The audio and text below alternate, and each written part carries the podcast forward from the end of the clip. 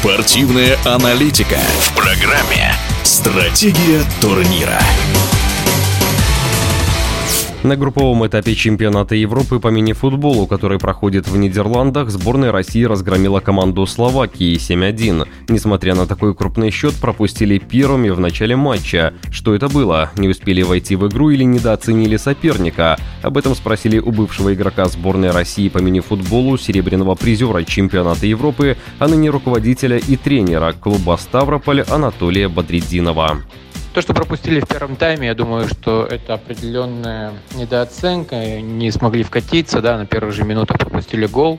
Но надо отдать должное, что наша команда а, уже в первом тайме взяла небольшой реванш, да, вышла вперед, ну и закончила матч убедительной победой. Первый тайм можно оценить немножко скомканный, так как э, результат давляет над ребятами, и все-таки э, ребята хотят выиграть, хотят а, привести в Россию золотые медали, поэтому я думаю, что небольшое было такое какое-нибудь нервозность чувствовалась и была видна.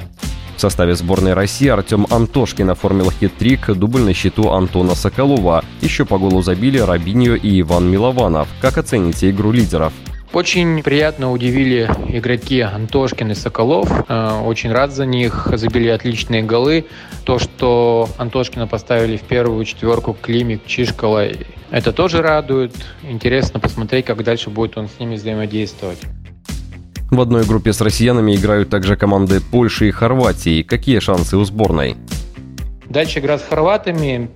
Очень сложный для нас соперник, мастеровитая команда физически сильная, габаритная. Я думаю, что именно этот матч будет определяющий за первую строчку э, в нашей группе. Нам, конечно же, нужна только победа, поэтому будем болеть за нашу сборную и желать только победы. В нашем эфире был экс-игрок сборной России по мини-футболу, серебряный призер чемпионата Европы, а ныне руководитель и тренер клуба «Ставрополь» Анатолий Бадриддинов. Стратегия турнира.